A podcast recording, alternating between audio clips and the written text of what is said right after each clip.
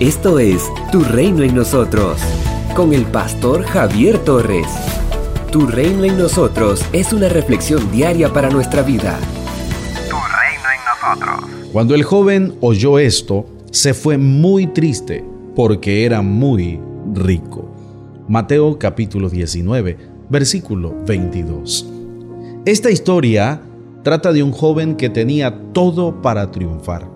Era joven, tenía mucho dinero, era uno de los líderes judíos, Lucas capítulo 18, versículo 18. Era practicante de la piedad. Marcos, en el Evangelio, al relatarlo, es muy gráfico al decir que el joven se arrodilló delante de Jesús. Todo parece indicar que la intención del joven era pura, es decir, no actuaba como otros dirigentes religiosos que tan solo intentaban ponerle trampas a Jesús. Sin embargo, piensa que la vida eterna se obtiene por medio del esfuerzo humano, por medio de las obras de la ley. Igual que los fariseos de su época, el joven consideraba que la vida eterna consiste en guardar todos los preceptos de la ley.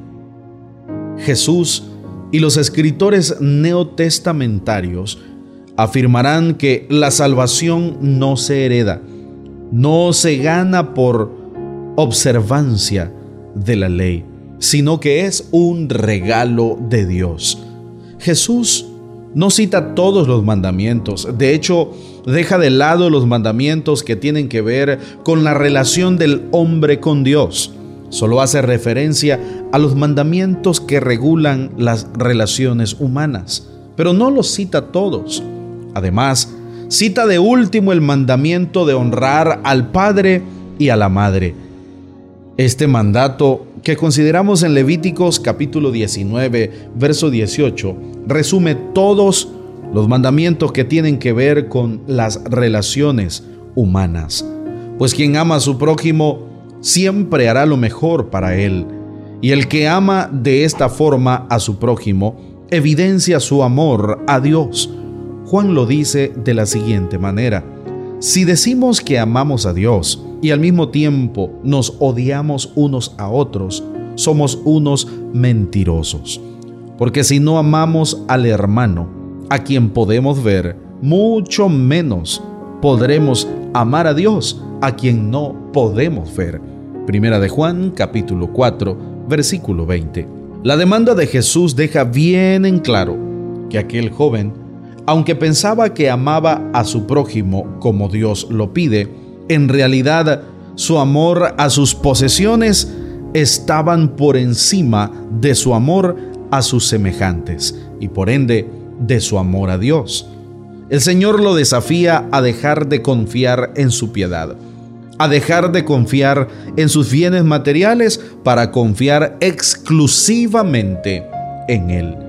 La demanda de Jesús es la de dejar todo para seguirlo, tomar la cruz e ir con Él cada día. Esto dejó al joven muy triste porque tenía mucho dinero. La vida eterna es un regalo de Dios. Por lo tanto, no podemos ganarla ni merecerla. Tan solo nuestra confianza plena en el Señor, que implica estar dispuestos a cederle el trono de la vida y arrepentirnos de nuestros pecados, hará posible que seamos salvos de la condenación eterna del pecado. Somos una iglesia llamada a establecer el reino de Jesucristo en Nicaragua. Nuestra misión es predicar las buenas nuevas de salvación a toda persona, evangelizando, discipulando y enviando para que sirva en el reino de Jesucristo. IRSA, transformando vidas. Tras 13 años de ministerio continuo, estudios en psicología, diplomado y maestría en teología, sirviendo a Dios y a las personas, el pastor Javier Torres continúa compartiendo el mensaje de Jesucristo. Esto es Tu Reino en nosotros. Para que recibas esta reflexión diaria en tu celular, puedes escribirnos un mensaje al WhatsApp 8588 8888. Síguenos en las redes sociales. Visita www.javiertorres.com. Encontrarás reflexiones devocionales y publicaciones del pastor Javier Torres que transformará tu vida. Tu reino en nosotros.